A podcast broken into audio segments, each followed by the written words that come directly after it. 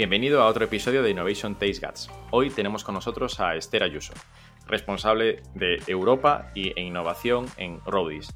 Roadis es una compañía de infraestructuras que se encarga de construir y operar diferentes eh, autopistas en todo el mundo. Son unos 2.800 empleados eh, y un negocio bastante curioso, sobre todo por su margen temporal. Mm, con Esther hablaremos sobre cómo ellos han planteado una innovación empezando desde los programas de intraemprendimiento, centrándose en una parte más cultural. Hablaremos con muchísimo detalle de cómo lo han definido, cuáles han sido los éxitos eh, y las decisiones que han ido tomando durante ese proceso. También hablaremos de cómo es el futuro de las infraestructuras y el futuro que plantean ellos para su departamento de innovación.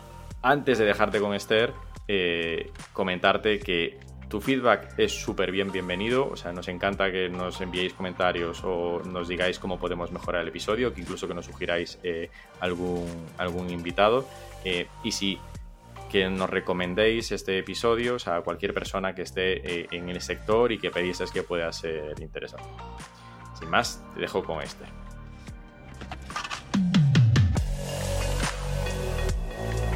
Innovation Takes Guts, un podcast donde hablamos sobre empresas disrumpiendo sus propias industrias, Open Innovation y Corporate Venturing. Porque innovar no es para suicidas, no hacerlo sí. Con Bryce Comesaña, Head of New Ventures en Corporate Lab, Venture Studio especializado en crear nuevos negocios para grandes corporaciones.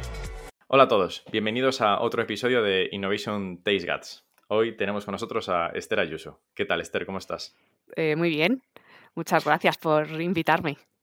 Bienvenida. Para mí es un placer tenerte aquí, o sea, porque tengo ganas también, o sea, de que nos cuentes cómo es eh, eh, tu experiencia como directora en Europa y directora de innovación en, en, Roadis y que algo como el mundo de las infraestructuras, veamos un poco más cómo se puede innovar aquí, ¿no? Y, también aprendamos todos nosotros.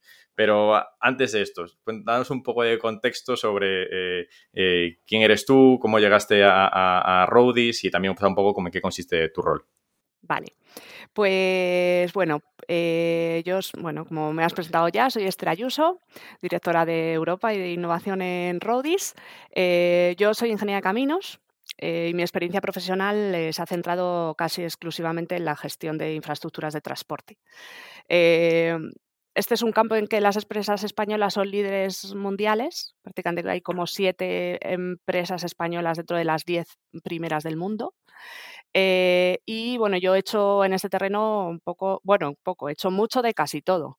Eh, he hecho ofertas fundamentalmente de autopistas, ¿eh? pero, pero también he trabajado eh, en otros ámbitos como algo de aeropuertos, algo de puertos. Em, entonces, pues he hecho ofertas para la administración, eh, desarrollo de negocio, gestión gestión, sobre todo gestión eh, de activos desde en todas las etapas, o sea, desde la propia oferta, eh, construcción del activo, financiación, ya gestión en la, en la operación y el mantenimiento, M&A, eh, bueno, fundamentalmente en el exterior, en el ámbito internacional, algo también en España, sobre todo en los primeros años de mi carrera profesional. Y, mm, y bueno, pues también, si quieres, te voy a contar un poco qué es Rodis, qué hacemos en Rodis. Esto, o sea, e, e, es, es, bastante relevante para la entrevista de hoy, ¿no? O sea, eh, poder entender bien, o sea, en qué consiste eh, esto de explotación de infraestructuras, ¿no? cómo funciona un poco este negocio. Que todos las usamos y están eh, y no sabemos cómo, cómo, empieza todo esto, ¿no? Eso es, bueno, pues a ver, pues eso, Rodis es una compañía en la que nos dedicamos al, al desarrollo, a la operación de gestión de infraestructuras de transporte en todo el mundo, específicamente autopistas, y gestionamos casi 1.500 1.900 kilómetros de autopistas de peaje en cinco países del mundo. España, Portugal, India, Brasil y México. Eh, y nuestro equipo, eh, incluyendo el equipo de las autopistas que, operamos, está formado por más de 2.800 profesionales. ¿vale? Eh, entonces, bueno, pues a ver, fundamentalmente, para dar una idea fácil, nosotros gestionamos autopistas de peaje. Eh, y, la gestión de una autopista de peaje es un contrato de concesión en el que pues, la administración contratante, Ministerio de Transportes, Fomento del país en cuestión, pues la idea es que tú inviertes una cantidad inicial para la construcción de, o para la mejora de, una autopista eh, y la puedes operar durante pues, 15, 20, 25 años, 40 años, en el que estás eh, mm, manteniendo la autopista en perfectas condiciones, en perfecto uso, cobrando los peajes. De esta manera, pues estás pagando los costes que implica tanto la construcción inicial de esa infraestructura, porque las infraestructuras en general son muy costosas eh, y luego la operación durante todo ese tiempo. Eh, eso implica que, pues bueno, esa parte también se financia, eh, la, empresa pone una serie de dinero, un equity, o sea, un capital, parte de ese capital, parte es deuda, y entonces, bueno, pues durante todos esos años se termina pagando la deuda, haciendo la obra, manteniendo la carretera y, teniendo toda la gente que se necesita para mantener la carretera en perfecto estado de conservación y obviamente pues el retorno del, capital. Es un negocio que mm, digamos que tiene sus ventajas y sus inconvenientes en cuanto, claro, son, son negocios muy intensivos en capital porque hay, hay infraestructuras que a lo mejor pueden costar mil millones de euros. Eh, de los que eh, puedes poner a lo mejor 250, 300 millones de euros de capital puro y el resto se puede financiar. Eh, pero claro, luego, luego has ganado un contrato que de alguna manera pues tienes unos ingresos más o menos cautivos. Obviamente con el posible riesgo que puede tener una bajada del tráfico, pues por ejemplo por el COVID o por una crisis eh, mm, eh, financiera o por una crisis global o lo que sea. Obviamente tiene sus riesgos, pero, pero bueno, pues eh, bueno, eso es, nosotros entendemos que, es, que, los concesionarios o que las empresas que invierten en, infraestructura pues son muy necesarias porque ayudan al desarrollo del país. sobre todo en países donde no hay tanto capital para, para invertir, pues, pues los estados toman la decisión de, de concesionar sus obras públicas. Que por otro lado es un negocio bastante antiguo también. Sí, me imagino que. ¿Y, esto cómo, cómo, os llega a vosotros? O sea, sale eh, en el caso de. Entiendo que aparte será muy diferente, ¿no? De, una autopista en España, una en la India o una en México. O sea, entiendo que la propia gestión de la misma será eh, diferente, ¿no? Bueno, pero mm, a ver, la gestión, o sea, el día a día es diferente porque los equipos son diferentes, porque el país tiene sus características específicas, porque el contrato de concesión son contratos de concesión, cada autopista se regula por un contrato de concesión específico, independientemente de que pueda haber un contrato marco eh, eh, pues por ejemplo en India, que todos los contratos de concesión son muy similares, o incluso aquí en España también, pero luego tienen sus particularidades. Eh, y, lo que es más diferente es la gestión del día a día, porque los equipos son diferentes, la coyuntura es diferente, claro, los mercados son diferentes, los mercados de proveedores, de constructores, de, de lo que quiera son, son diferentes, pero en sí lo que es el, digamos, las características eh, más normales de un contrato de concesión suelen ser como te he contado, pues tienes, ponte 25 años eh, de, un contrato de largo plazo, inviertes un capital inicial muy fuerte durante los primeros años y luego pues te dedicas a operar, recoger una serie de ingresos que te permiten pagar la deuda y darle esa retribución al capital. Y esto cuando os llega, os llega como queremos hacer eh, una autopista, una autopista de mm, San Sebastián a Bilbao, me lo invento. O os llega, o sea, o esto llega ya como un proceso súper definido de la autopista tiene que tener estas condiciones, o sea, tiene que ser de X carriles, tal. Sí, normalmente son los propios estados a través de sus, eh, de sus entes, ya sean entes autónomos o el Ministerio de Transportes o lo que sea, eh, los que preparan un concurso abierto en el que mm, te puedes presentar. Eh, obviamente, siempre que tengas las calificaciones y, los requisitos propios de, este tipo de contratos, ¿no?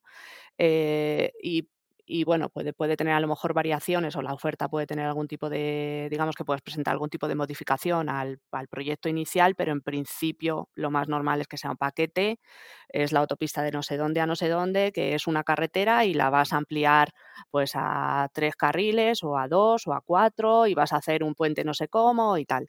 Eh, los ofertantes eh, mm, ofertan y proponen sus propuestas que normalmente tiene una parte técnica y una parte económica y el que pues el que presenta mejor oferta con los baremos de la administración pues lo suele o sea pues lo gana claro. Y entonces ya eh, implementas el contrato y lo ejecutas. O sea en vuestras propuestas también entra el, el propio estudio técnico que se hace, no solo la, construcción, ¿no? Es decir, o sea, todo este tema de, vale, va a hacer falta hacer este puente, o sea, y, decir que se va a hacer ese puente. Eso también depende, ¿eh? Depende de si tú tienes, o sea, hay sitios donde el proyecto está muy definido y muy fijado, y hay proyectos en los que puedes hacer modificaciones. Pero digamos que lo que es el proyecto tal cual está más o menos siempre definido. Luego hay otros casos en los que la propia administración sí que te permite hacer ofertas, eh, bueno, unsolicited, no, no solicitadas. Eh, y entonces tú sí que puedes plantear un proyecto que digamos que te has inventado tú, eh, porque has visto que hay una necesidad ¿sabes? De, bueno, pues yo veo que hay una necesidad en hacer una, o que, que el Estado en cuestión o eh, la municipalidad o eh, la comunidad autónoma, como quieras decir, ¿no? Pues hay, pues puede necesitar eh, esta, esta vía que une de aquí a aquí o este túnel de no sé qué. Tú lo puedes presentar, entonces ya eso depende de las jurisdicciones. Por ejemplo, España no, no es muy proclive a estas cosas, o sea, no, no está legislado como tal, pero Estados Unidos ocurre, en Colombia ocurre, por ejemplo. Presentas una propuesta y entonces, pues si les parece bien, les parece razonable, claro, lo que pasa es que normalmente cogen esa propuesta y lo sacan a licitación pública, no es que te la den a ti. Claro. Pero, es verdad que tienes, sí, pero bueno, puedes luego tener eh, el beneficio de que si no lo ganas te pagan los costes, sabes que has presentado del, digamos, del desarrollo de la propuesta, o, y bueno, y claro, ya de por sí el haber pensado la propuesta te permite estar mejor eh, preparado para hacer una buena oferta. Claro, que también existe un otro competidor, pues que le va a pedir, le va a, mm, o sea, la va a pensar desde cero, va a presentar, ¿sabes? Pues. Sí, sí, vas a, tenerlo todo mucho más. Eso es. ¿Y qué papel juega la, innovación dentro de, de aquí?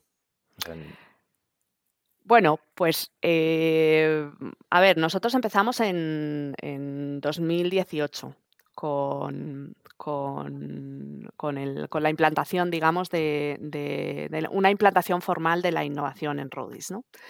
Eh, ahí hicimos un poco un ejercicio eh, interno para decidir, pues eso, qué papel podía jugar la innovación en Rodis.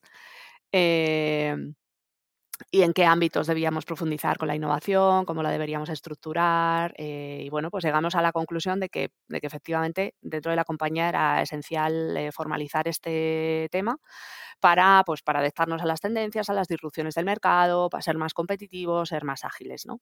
Eh, entonces, bueno, pues en principio la innovación juega un papel en todos los, en todos los asuntos del, del, de lo que es nuestro core business. Eh, hemos fijado los objetivos eh, estratégicos de innovación, que se, se, alinean obviamente con los objetivos estratégicos de la, compañía. Están, pues, mejorar la eficiencia en las operaciones, las operaciones del día a día, es decir, cuando nosotros ya tenemos, pues, como te he comentado, mil, eh, casi 1.900 kilómetros de, de, autopistas, pues, pues eficientar y, y llevar a la excelencia todas esas operaciones. Maximizar el valor de nuestro negocio actual, e incrementarlo, ¿no? Pues en este caso ya entrarías ahí en cómo, cómo entra la innovación en la búsqueda de nuevos negocios, en la búsqueda de nuevas de, por ejemplo, de, propuestas unsolicited o, o, de propuestas que tenemos que, que presentar a, una administración que presenta un concurso o para presentar un concurso una, una oferta para una licitación. Y luego, adicionalmente, generar nuevas oportunidades de negocio, que eso ya sería fuera del core cosas que entendiéramos que, tenemos una capacidad o que estamos en una, en una situación de ventaja eh, competitiva para empezar un nuevo negocio eh, que no sea expresamente el core nuestro de construyo, financio, pero una autopista de, peaje, digamos. Eh, y entonces, bueno, pues eso, nosotros hemos conceptualizamos un modelo transversal de innovación en el que el Departamento de Innovación es un departamento corporativo, transversal al resto de los departamentos y, a las líneas de negocio, y que tiene la misión de facilitar la innovación eh, y dinamizar la generación de, iniciativas en todos los ámbitos de la compañía.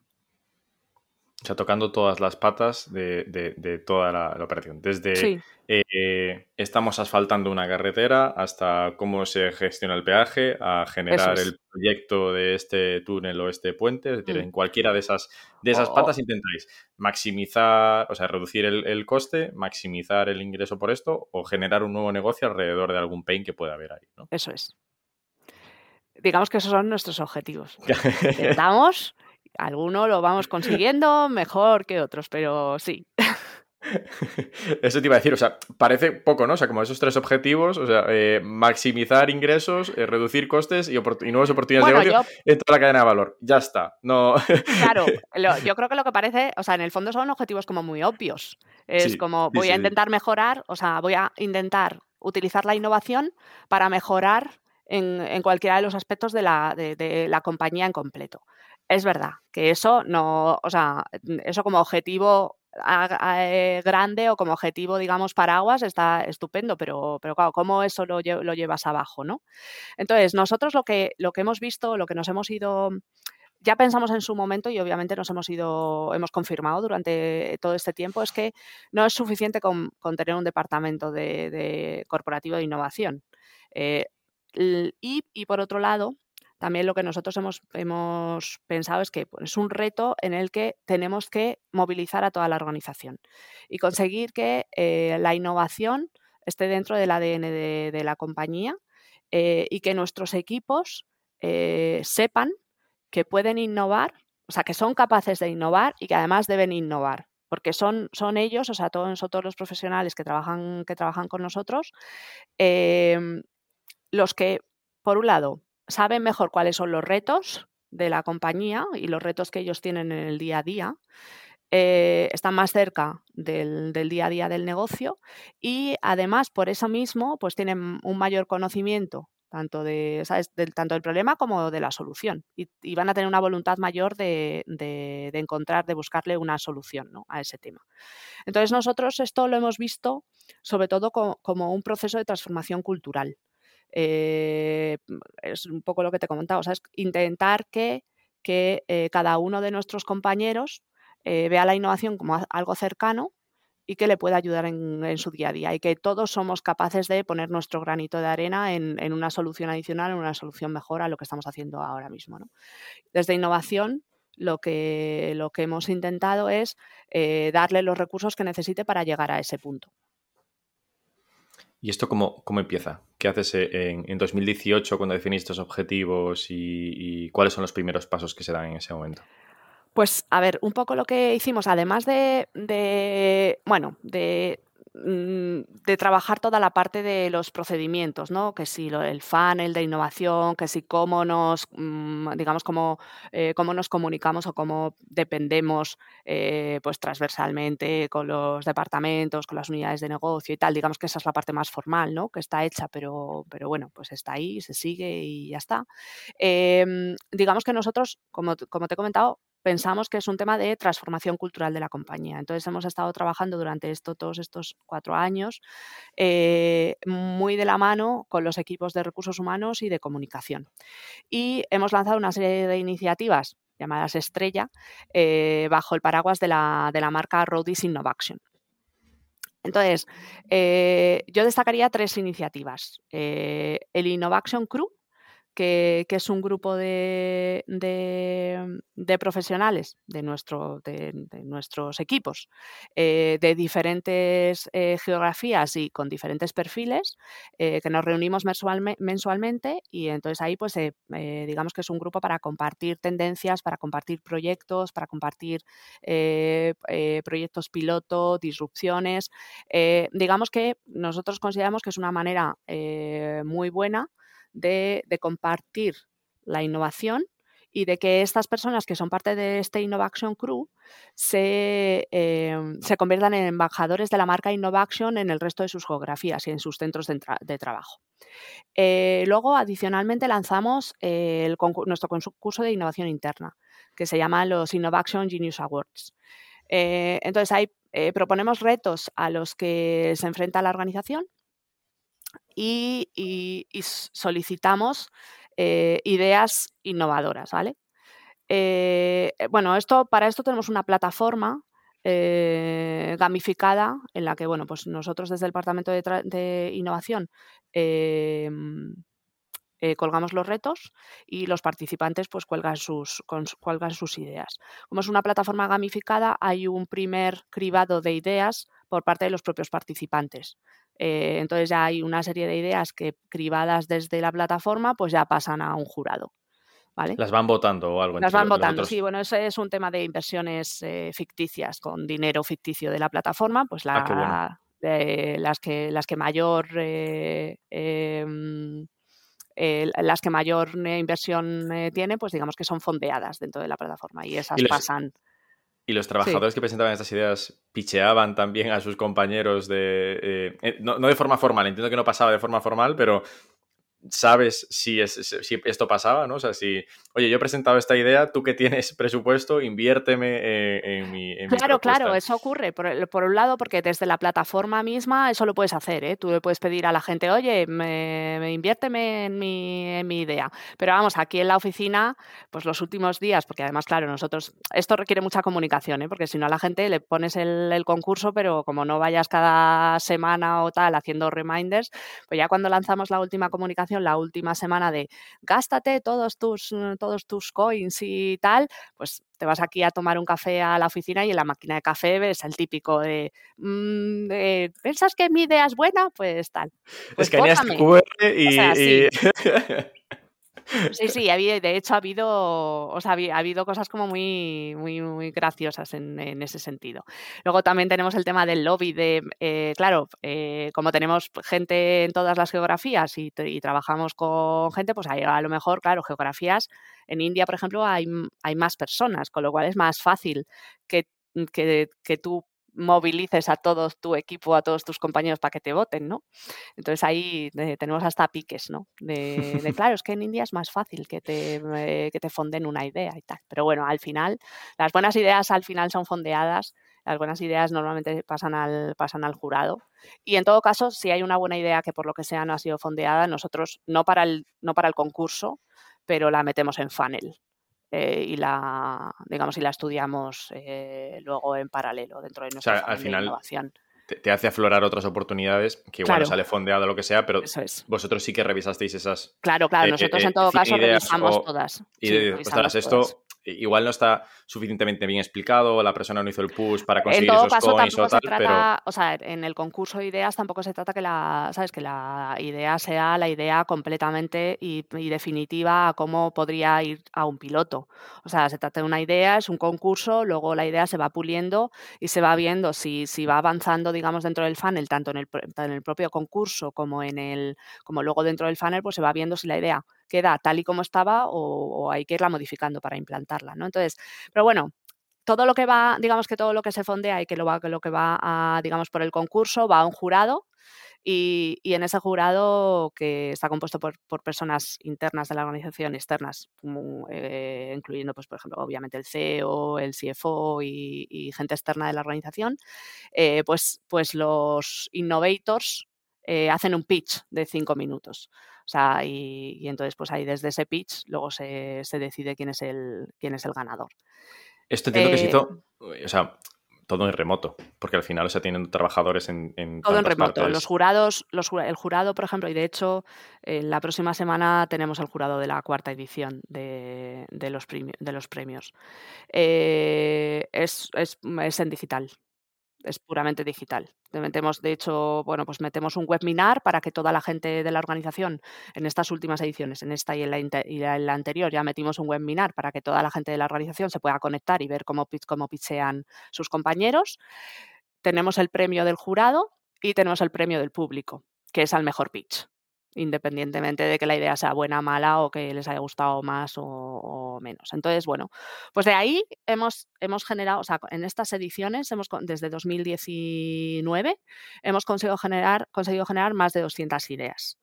Eh, mm, y, bueno, pues 18 de estas ideas han pasado a fase, a fase piloto en funnel y, y 8 de ellas ya han sido implementadas. Eh, o sea que bueno, eh, yo creo que, bueno que, las cosas van avanzando.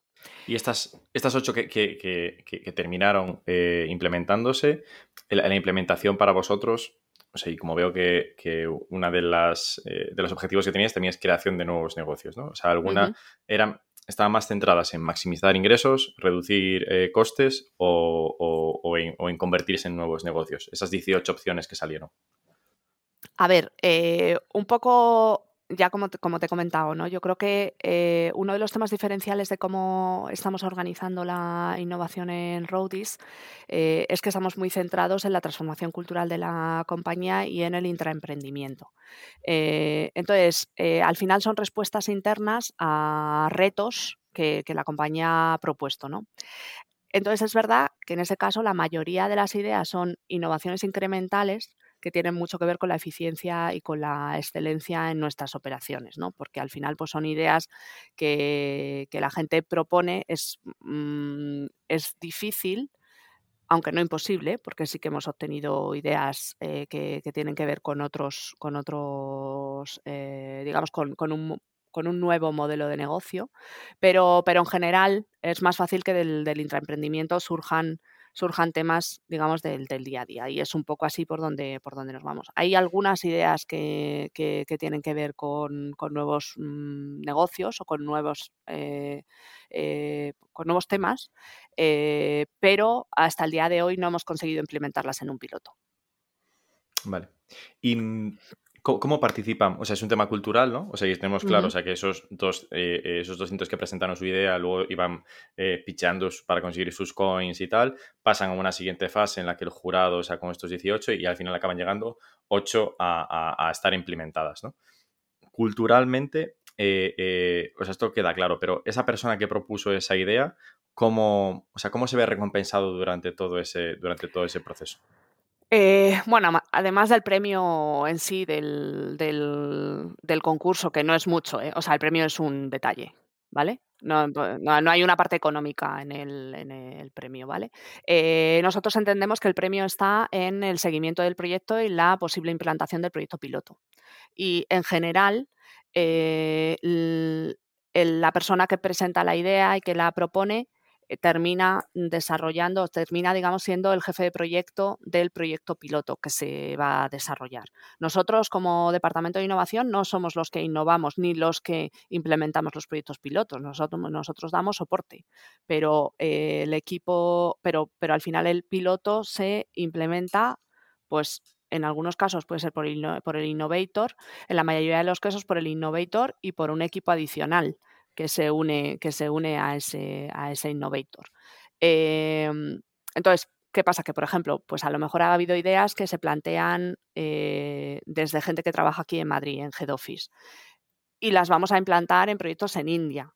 Entonces, esa persona va a seguir más o menos eh, o sea, va, a seguir el proyecto, pero es verdad que al final tenemos que, nombrar o, tenemos que buscar, o, esa misma persona, el innovator, busca a alguien que le dé soporte en ese proyecto en India, porque si no es que no es viable, o sea, no, no va a ocurrir, ¿no? Entonces, pues al final, eh, eh, digamos que yo creo, o sea, el, el reconocimiento consiste ya por un lado en, obviamente, en la presentación de la idea en la plataforma, que la gente te vote, o sea, es, más un, obviamente es un reconocimiento eh, social, el reconocimiento de poder ir al, al jurado y presentar la propuesta al CEO, a externos, a los directores de la compañía, el reconocimiento de haber ganado, el reconocimiento de poder eh, ser parte de, un piloto o implementar el piloto que ha sido tu idea. O sea, yo creo, o sea, es un reconocimiento social, pero es un reconocimiento eh, que, y, además eh, yo creo que, que fomenta que, la, que la persona en cuestión pues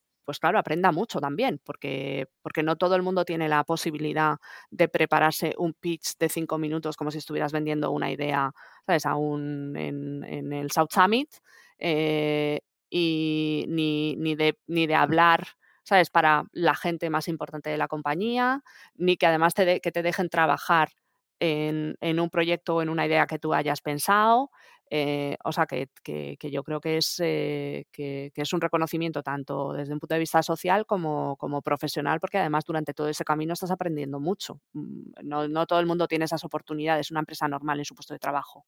o sea, creo que aquí afecta mucho el tema de, la escala, ¿no? Si estás pensando en una, empresa de 300 empleados, posiblemente, o, 500 empleados, posiblemente sea mucho más fácil para ti eh, eh, tener acceso al CEO. O sea, y si estás en, en, el mismo país incluso, ¿no? Es decir, o sea, una empresa de 500 empleados en España, posiblemente sea mucho más fácil poder llegar a hablar con el CEO o, o, tener esa relación, ¿no? Si eres un manager o tal en una de 2.800 repartida en, varios países con perfiles muy diferentes, desde eh, operarios que están en la carretera hasta directores de país y tal, ahí esa escala, o sea, entiendo que eso es mucho más diferente, ¿no? Entonces, como un momento más de voz. De todas maneras, también para dejarlo, o sea, para, para que no penses que nosotros no llegamos a los 2.800 empleados en, nuestras, eh, en nuestra, digamos, en nuestras, eh, en nuestras iniciativas de innovación. Y llegamos como a 350, 400.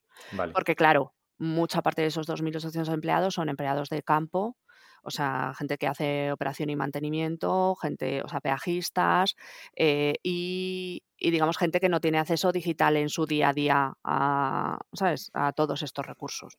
Claro. Entonces, eh, pero en todo caso, es verdad que, por ejemplo, para la gente que está aquí en la oficina central, pues obviamente se cruzan por el pasillo con el, con el CEO, pero pues la gente que está en, México o en una autopista en, en India, pues no, no todos, porque, porque también, por ejemplo, en India tenemos nuestra oficina central, pero claro, luego hay centros de control, centros de playas de peaje, centros de mantenimiento y esos, pues, eh, mm, o sea, el CEO obviamente lo, conoce, ha ido a, todas las autopistas, está claro, pero, pero claro, no, no de manera habitual. Y aparte las distancias, o sea, no es lo mismo que tengas el centro de peaje aquí en Madrid y que lo tengas a 50 kilómetros que luego es tener en, India que la escala es un por 10 o un por claro, claro, de, de, tiempo, claro. Hmm. Sí, sí, total. Y, estos ocho, ocho proyectos que, habéis implantado, ¿en qué fase están ahora? O sea, ¿Lo consideráis eh, eh, éxitos? ¿Están ejecutando? O sea, ¿Han sido cosas que, que han ido avanzando? O, algunos han muerto también por el camino. No, cuando te he hablado de estos ocho proyectos, estos proyectos sí que están implantados como pilotos y digamos que funcionando, ¿vale? Eh, lo que se ha quedado en el medio no lo doy como implantado, porque digamos que, han, han, muerto en, algunos de los casos y en muchos de los casos pues antes de poder, de poder implantarse, ¿no? O digamos en fase de estudio de proyecto, antes de una implantación, ¿vale? Eh, a ver, yo creo, en, donde estamos ahora en los proyectos que hemos implantado es en la, digamos, en la revisión de, los KPIs, eh, ¿sabes? De, los KPIs que más o menos eh, consideramos para el proyecto en cuestión, pues durante la fase de estudio o en las primeras fases de implementación y en la posibilidad del escalado de esos proyectos, de algunos de ellos, obviamente, o sea, no, no, no de todos. Pero bueno, pues nosotros, por ejemplo, tenemos un proyecto de, formación eh, de actividades de mantenimiento de, campo de carretera como realidad virtual en Brasil. Entonces, ese proyecto, por ejemplo, está funcionando bien, lo vemos interesante eh, y, estamos pensando en, bueno, mm, cuál es la posibilidad de escalarlo a las otras geografías. Vale. O, por ejemplo, tenemos un desarrollo aquí en España de, un desarrollo de, una aplicación eh, que nos permite comunicarnos en tiempo real con los usuarios a través de Waze, a través de la, aplicación de Waze, eh, en el que marcamos automáticamente pues dónde paran nuestros vehículos de vigilancia o de emergencia y los cordos, ahí las actividades de mantenimiento. Eh, entonces, pues hay este, este, tipo de cosas, por ejemplo, nosotros ya lo hemos implantado, está implantado en, un, en una autopista en, en particular a día de hoy y estamos trabajando en su escalado, por ejemplo. Eh, bueno, trabajando en su escalado, eh, pensando si estos proyectos se pueden implantar en otros sitios, ¿sabes? O cómo se implantan en otros sitios y de, y de qué manera.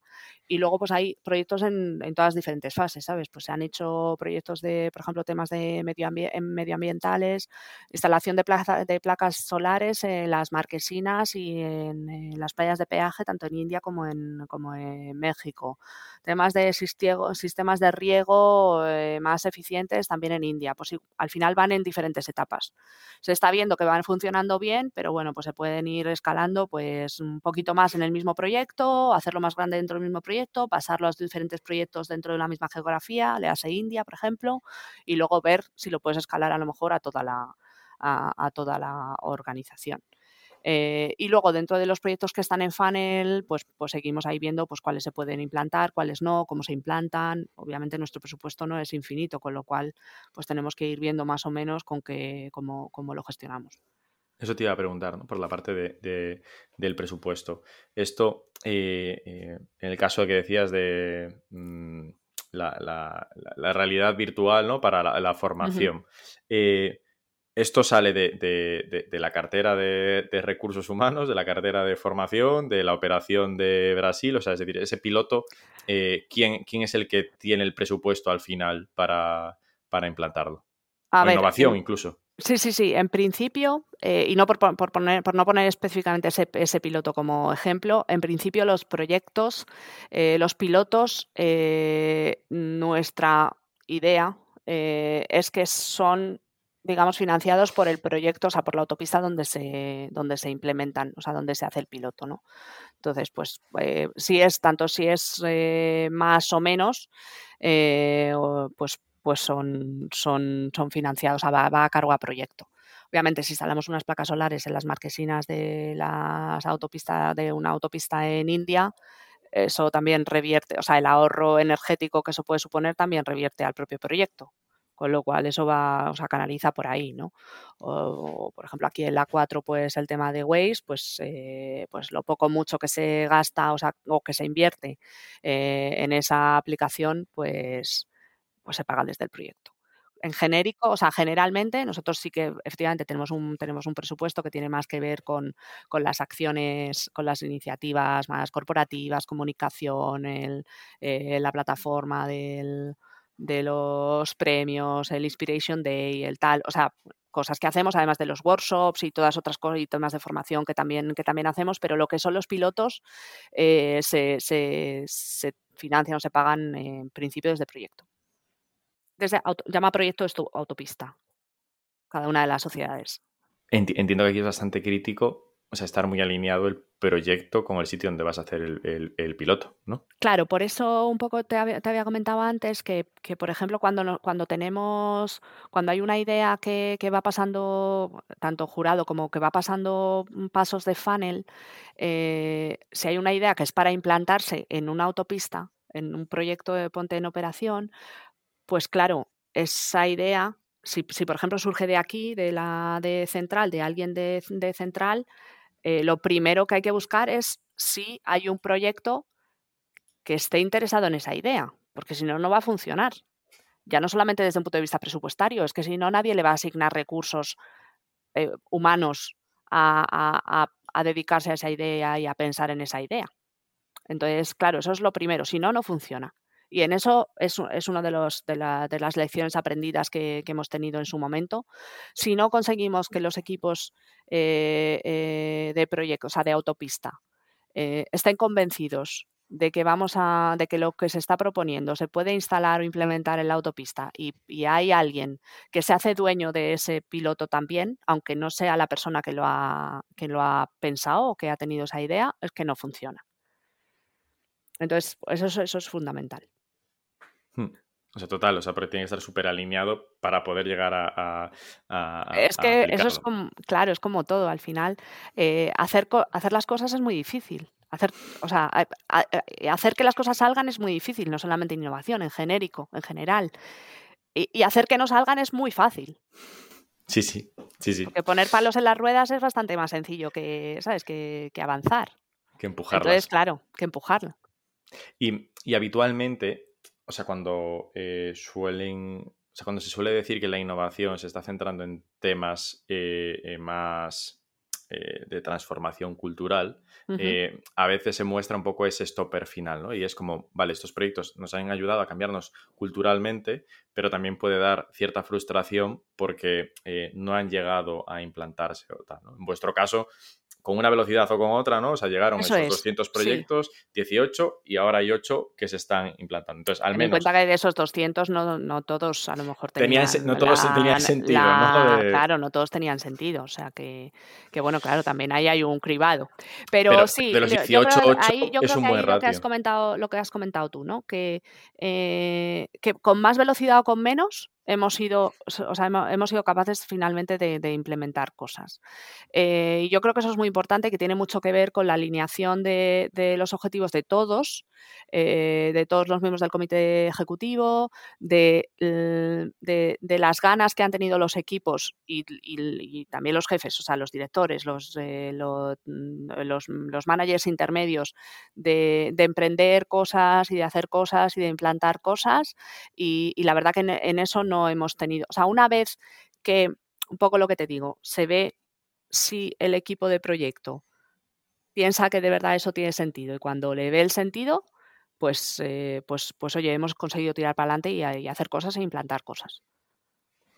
Esto creo que tiene, o sea, que también es más fácil que lo vean los equipos eh, con los, las mejoras operacionales, ¿no? O sea, que reduzcan eh, gastos o que aumenten eh, los ingresos, ¿no? O sea, esto de las placas solares. Es bastante claro porque oye, si estaba pagando no sé cuántos mil euros de, energía, ahora voy a pagar menos. O la formación, si formo más rápido a mis empleados, tendré a un manager menos tiempo ocupado y, podré estar operando más rápido. Sí, bueno, sobre eh, todo ese tema de la formación lo formo con mayor seguridad, porque o también con la, efectivamente.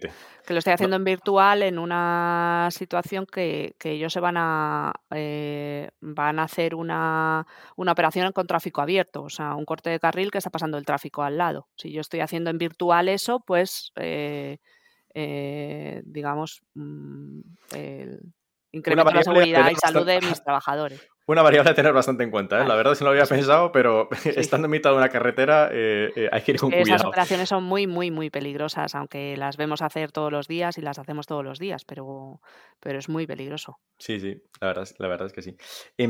O sea, te iba a decir aquí, ¿no? O sea, de estos son como muy claros, estos dos objetivos, el de reducir o, aumentar. Pero en la parte de, nuevos negocios, ¿no? O sea, incluso pienso, por ejemplo, en el tema de que comentabas de Waze, ¿no? De publicamos a, eh, le notificamos a Waze donde tenemos nuestros camiones de emergencia y tal.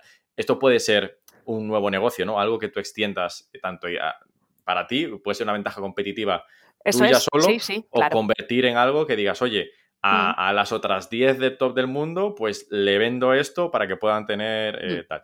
Esto entiendo que se ve más difícil, ¿no? O sea, que de estos equipos, de esos proyectos, eh, el de la A4 que lo ha implantado ahora, ¿no? Esto puede costar más eh, verlo o implantarlo que una mejora o, una, o un aumento de ingresos. Obviamente tu, tu, medición de eso, o sea, tu KPI es un poco más, difuso. llámalo etéreo, claro, difuso.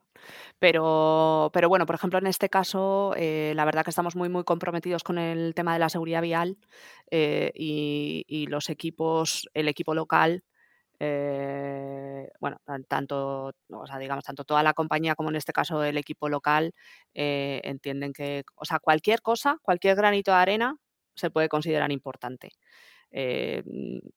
además de que mola, Sí, sí, claro. Mola, que tú vas por la 4, tienes el Waze encendido y entonces ves un ves el ves el, vehículo parado o ves que, que, Waze, mm, ¿sabes? Mm, un kilómetro antes o 500 metros antes te dice vehículo A4 mm, parado. O sea, que mola, que si tú eres el que lo has eh, pensado, el que lo has eh, trabajado, el que se te ha ocurrido y el que además lo has implantado, pues, pues por supuesto mola, mola mucho esa, parte que hablábamos antes, ¿no? De, cómo es la recompensa que tienen eh, los que participan en ese programa, esto eh, eh, ya es mucho, ¿no? Y que al final también te hace, que era algo que te iba a preguntar, ¿no? ¿Cómo ha sido también la evolución del primer año a este cuarto año, de respecto a acogida entre, si lo medís y cómo lo medís y cómo ha sido la, evolución de, esto, ¿no? Si, si hemos tenido más ideas, más propuestas o de mejor calidad o cómo ha mm. sido un poco eso. Bueno, pues a ver, en principio medimos, o sea, todas las sí que medimos, medimos temas de participación, obviamente en cada una de las ediciones eh, de los premios eh, medimos número de ideas, número de inversiones, número de gente que entra en la plataforma, número de veces que entras. O sea, bueno, obviamente la plataforma te, te permite medir, eh, te permite medir lo que quieras. sorprendentemente, nosotros tuvimos una, un boom en la primera edición. Brutal, brutal. Eh, bueno, he dicho sorprendentemente, pero, posiblemente tiene mucho que ver con el hecho de que era la primera vez que la compañía eh, eh, era capaz de lanzar algo en el que de verdad entráramos todos en las mismas condiciones todos, me refiero, estos 350, 400 empleados que te, que te he dicho, entrábamos todos en las mismas condiciones eh, en una plataforma en la que a la vez nos estamos viendo todos y estamos, digamos, y entonces pues la gente yo creo que lo tomó como, o sea, con, con mucha, mucha ilusión. Presentaron, es verdad que además también los retos eran pues soft, eran facilitos, entonces, ¿sabes? Digamos que dábamos, se da la, la, oportunidad, eh, estaba ahí para, digamos, cualquiera eh, presentar una respuesta o una iniciativa a ese reto. Eh, la participación en el resto de ediciones ha sido un poco, un poco más baja, pero, pero vamos, dentro de los ratios normales que, que, pueden tener este tipo de, este tipo de concursos eh, y, la verdad es que nos mantenemos en el resto de las tres ediciones, nos hemos mantenido muy bien en esos, en esos, en esos niveles.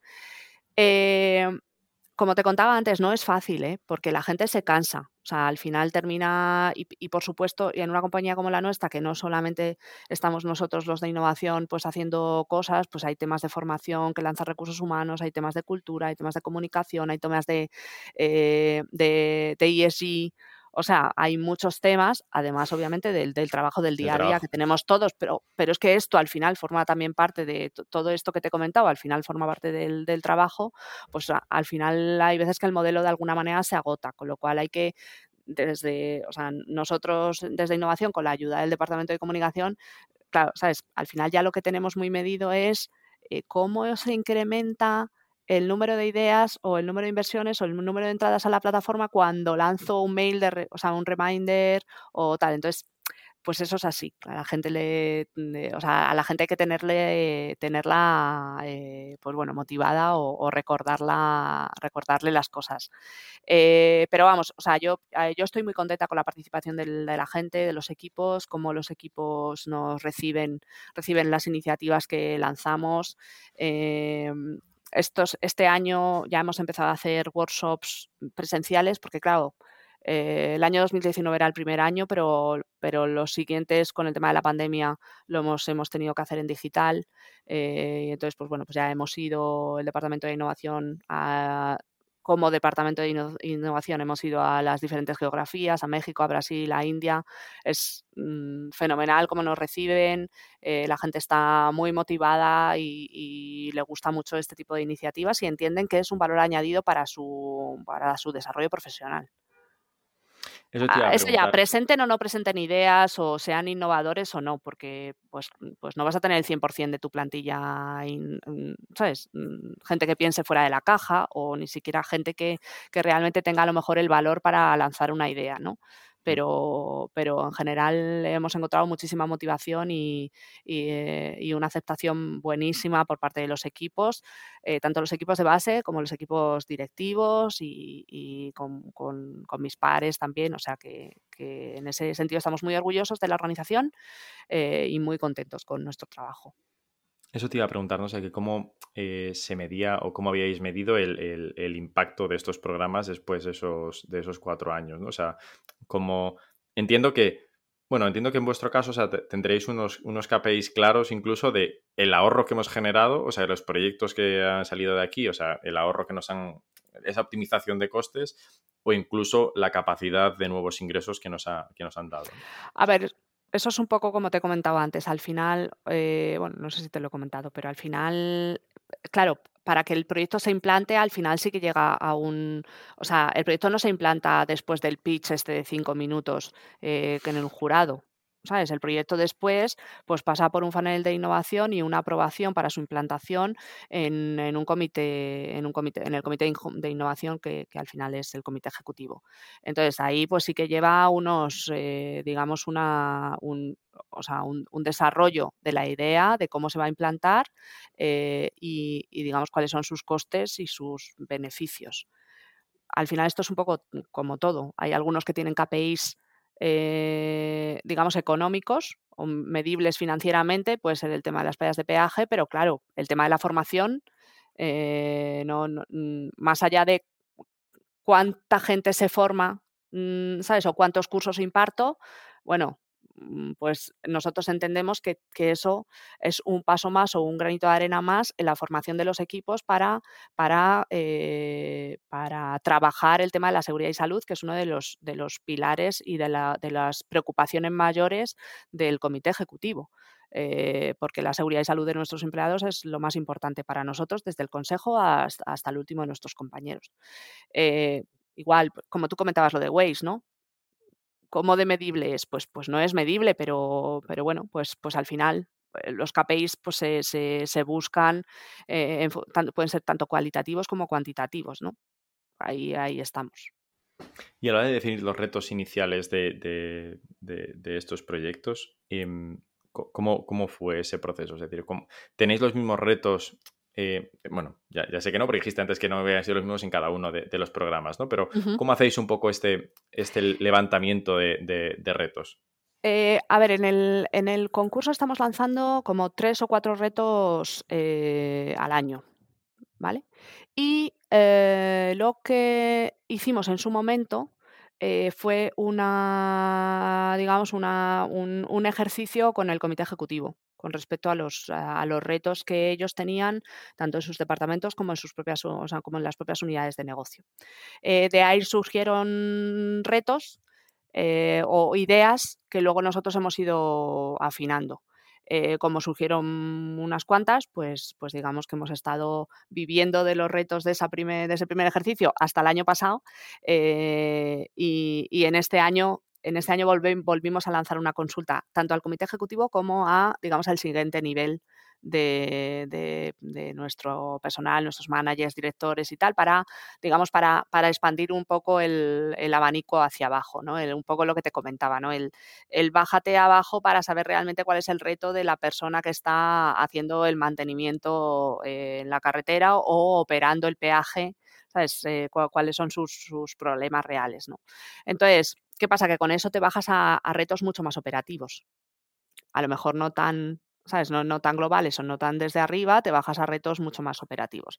Hemos tenido un poco de todo, hemos tenido eh, tanto temas de, o sea, mm, lo que te digo, mucho más operativos, como, como temas eh, de mm, temas más de recursos humanos, de eh, bienestar de los empleados, temas de, de ESG, el año pasado, de hecho, lanzamos tres retos que eran de, sostenibilidad, tanto medioambiental como tema de trabajo con, comunidades, eh, diversidad.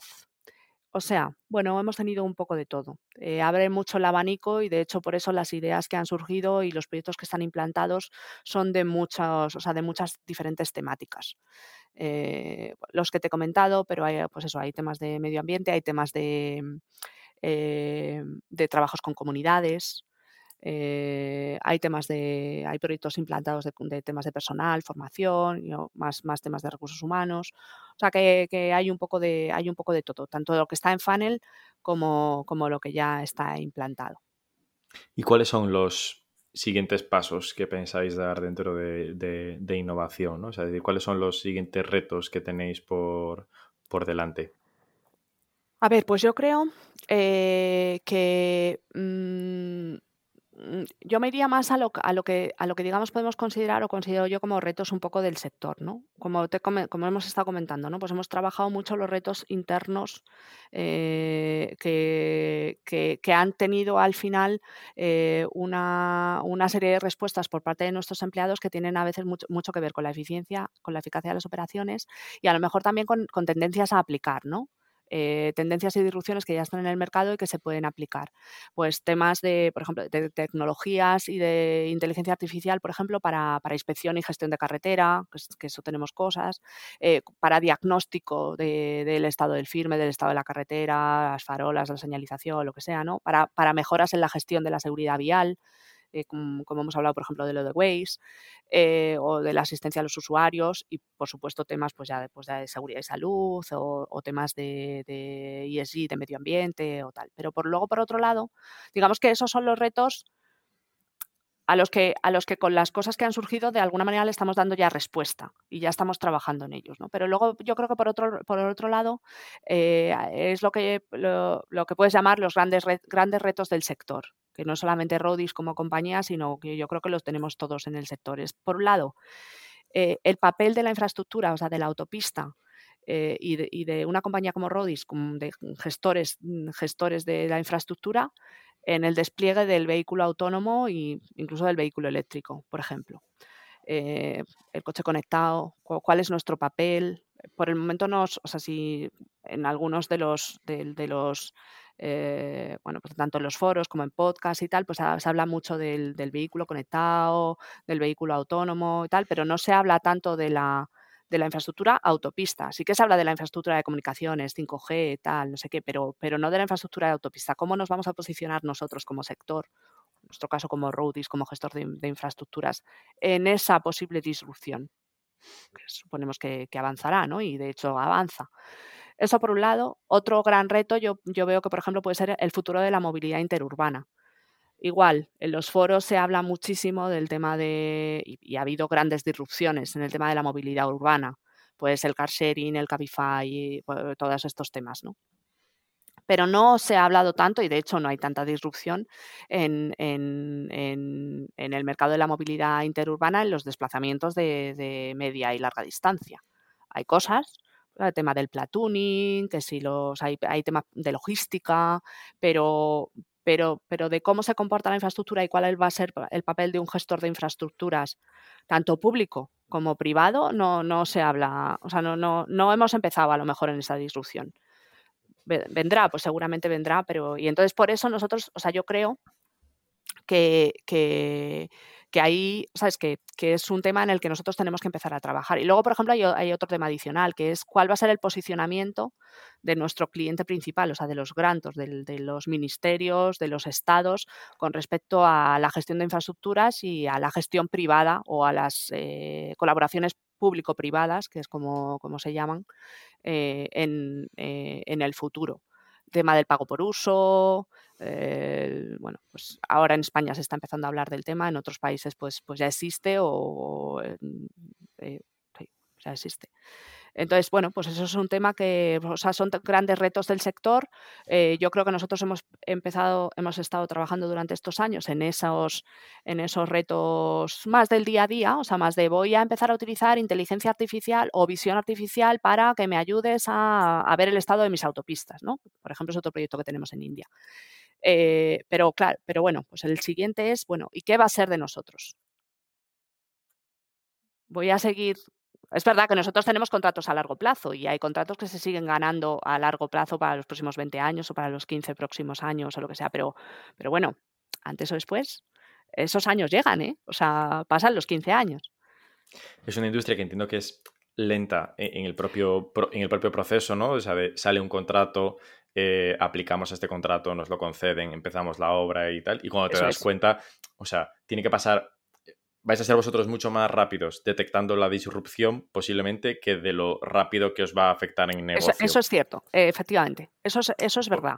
Porque tienes como 15 años por delante. O sea, el ministerio va a seguir pidiendo carreteras. Eh, si llega el coche autónomo, hay que hacer las carreteras de otra forma y tal, lo notaréis dentro de 15 años. Mm. Eh, si, ahora empiezan a ejecutar eso, ¿no? Porque será como el, vas siempre con esa ventaja un poco de, O que te puedan pedir de, oye, necesito estas mejoras dentro de, esas autopistas. Sí, sí, pero es verdad que es verdad que, bueno, pues habrá algún tipo de disrupción y, nuestra idea, eh, que también es una, o sea, digamos que fue uno de los, de de las razones por las que entendimos que había que formalizar un departamento de innovación y trabajar en el tema, eh, es, oye, esto nos va a afectar o esto nos afectará. Y a lo mejor no es esto, y a lo mejor es otra cosa distinta, ¿sabes? Que ni siquiera hemos empezado a hablar de ella todavía. Pero, pero igual que, están otros sectores siendo afectados, pues también lo estaremos nosotros, ¿no? Más allá de hablar, obviamente, de la digitalización, del, o sea, de, los temas que afectan a, que nos afectan a todos, ya no, ¿sabes? Ya no solamente a un sector, sino a todos los sectores por igual. ¿no? Sí, eso yo solo la implantación de, lo que decías antes, ¿no? De Waze en la propia carretera. O sea, es decir, o sea, cómo, yo como infraestructura, cómo puedo adaptarme a esto y cómo me voy a adaptar a, a, un coche autónomo circulando, cómo voy a poder darle información o, o, qué voy a... Incluso cómo voy a poder ser yo más competitivo en un siguiente concurso que tenga en X país, en, el que sea, oye, es que yo ya estoy preparado para... Eh, ya eh, tengo un sistema adaptado en esta autopista o esta otra porque ya lo he trabajado internamente y entonces mañana, en cuanto me des el contrato, pues ya, y si esos son 10 puntos de mi valoración técnica, pues son 10 puntos que gano, obviamente. Claro, que entiendo que aquí hay muchas, muchas de estas innovaciones también aplicarán para esas mejoras de servicio o mejoras técnicas que os darán más puntos y que al final. O por lo menos se espera. O sea, es verdad que a lo mejor no, no. Esto no. Claro, luego los, los grantos no son. Esto no ocurre de un día para otro en un ministerio. Pero ocurre, pero termina ocurriendo. Me parece, me parece curioso esto, que comentábamos, ¿no? O sea, de eh, sé, que, sé que se va a morir, o sea, sé que va a cambiar, ¿no? Eh, pero es lento, nosotros vamos a ser más rápidos, o sea, seguro, porque es tan lento el, negocio en sí, ¿no? que, eso, es que, puedes ir con cierta tranquilidad. No, es, no, es, como otra industria que pueda estar mucho más afectada eh, o que vea esto mucho más encima, ¿no? Y se tenga que poner mucho más las pilas. O sea, al final es como, vale, estamos trabajando en ello, ¿no? O sea, y, y, esto y, aquí estáis haciendo, o sea, más aparte de este programa de, de, intraemprendimiento, o sea, y un poco más de transformación cultural, eh, eh, ¿estáis tocando otras partes de, innovación? ¿Estáis eh, invirtiendo en compañías? O sea, ¿estáis trabajando algo de esto o, esto no entra dentro del área de innovación?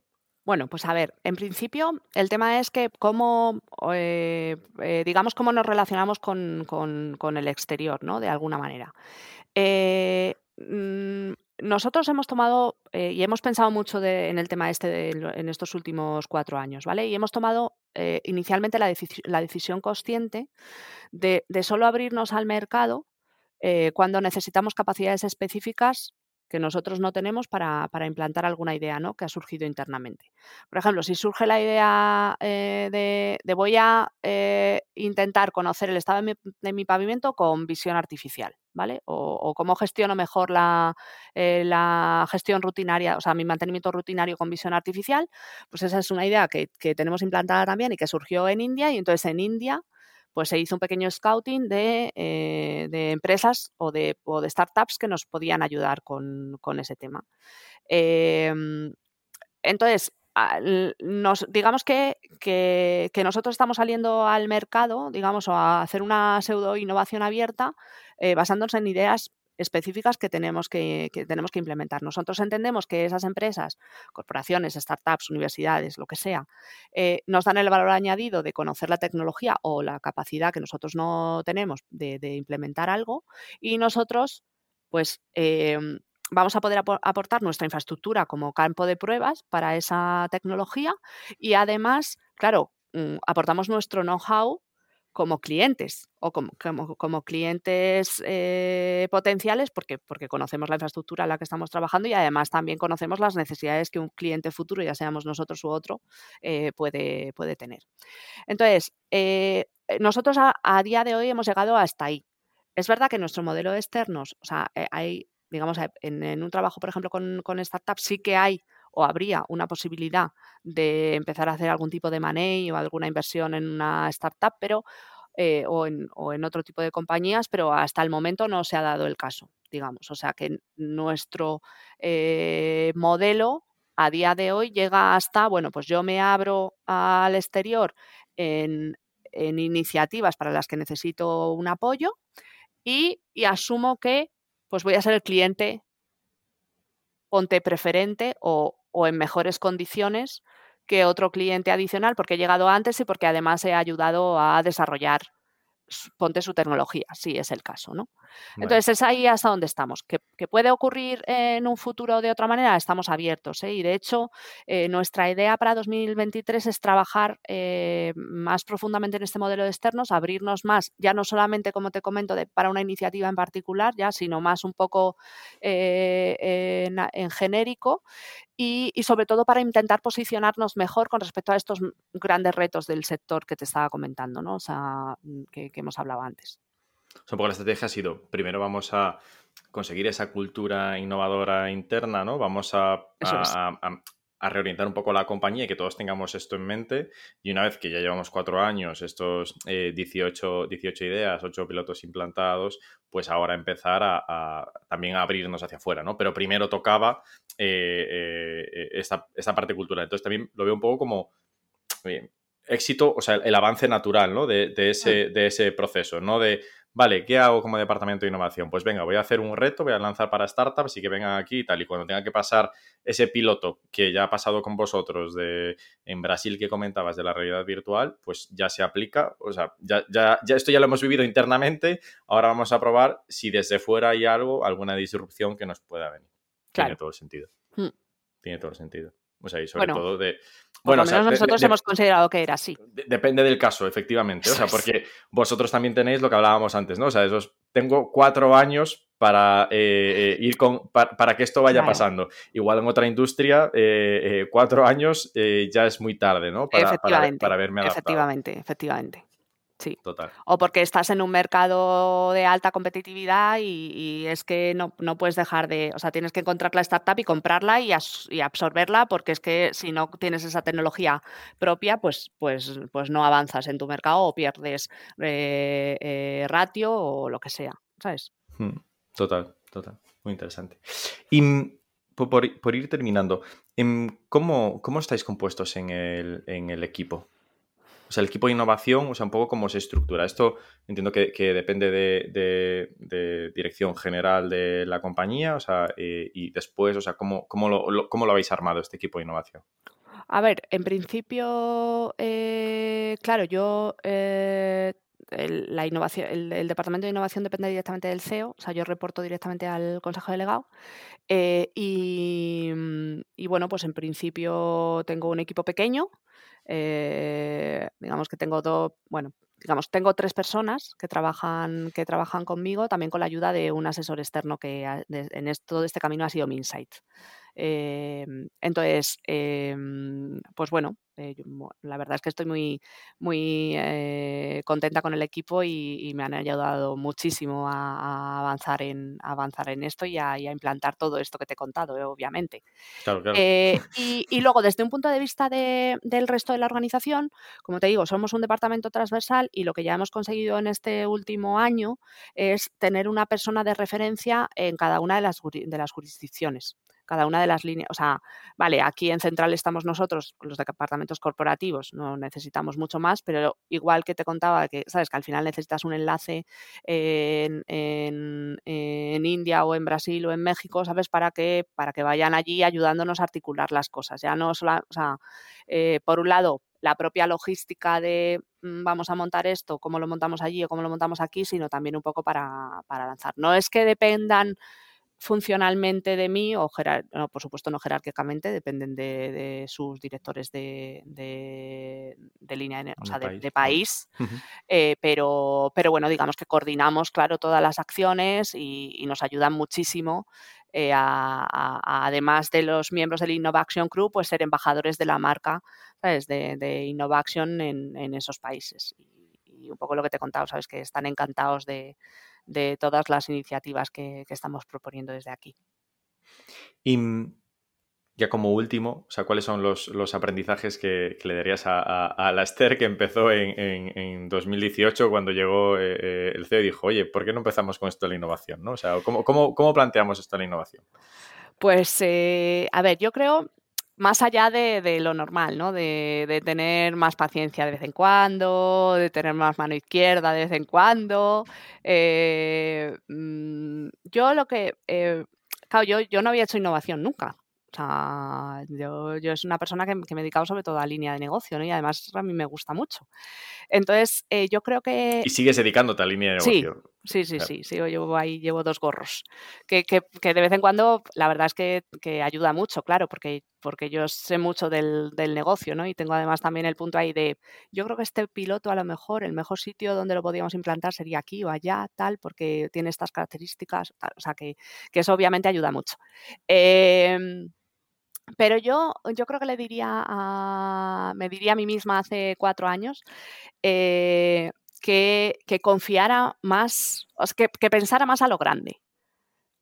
Hemos ido haciendo cosas, hemos ido haciendo cosas poco a poco y tal, y yo creo que lo, que lo hemos hecho bien y hemos llegado a donde estamos y es un gran éxito, pero, pero de verdad que a mí me ha sorprendido que la, la, la capacidad de la compañía para, para, digamos, absorber esta cultura de la innovación y, la motivación que han tenido todos los equipos para hacer cosas, para ayudarnos eh, y, para, para de verdad aprender em, todas, estas, todas estas cosas que, todas estas iniciativas que, hemos lanzado. Entonces yo eh, eh, diría, o sea, mm, no, creo que, que, a lo mejor los miedos que en su momento he ido teniendo acerca de, guau, es que esto es mucho, o no va a funcionar, o, no vamos a tener la respuesta tal, pues que confiara más, o sea, que tuviera menos miedo y que confiara más en, la, en la, respuesta de la, de la compañía, porque ha sido una respuesta muy, muy buena. Eh, la participación de todos los equipos ha sido increíble, la motivación de, los equipos desde el principio ha sido, brutal eh, y bueno, yo creo que he tenido la suerte de, que en su momento José Antonio decidiera que, era yo la que, la que debía liderar este esfuerzo dentro de la compañía. Esther, pues súper interesante la historia que, nos has contado y lo que habéis conseguido en estos eh, cuatro años con ganas de ver también cómo avanza, ¿no? O sea, cómo va, eh, cómo son los, los, siguientes. Vamos con tiempo, porque todavía tenemos unos 15, 20 años por delante. Sí. con muchas ganas de ver, o sea, cómo, o sea, cómo evoluciona también el sector y cómo evoluciona nosotros. Muchísimas gracias por tu pues tiempo. Nada, muchísimas gracias a, a vosotros por tenerme.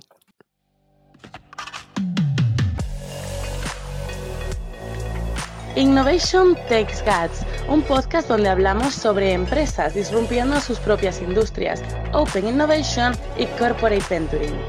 Porque innovar no es para suicidas, no hacerlo sí. Con Bryce Comesaña, Head of New Ventures en Corporate Lab, Venture Studio especializado en crear nuevos negocios para grandes corporaciones.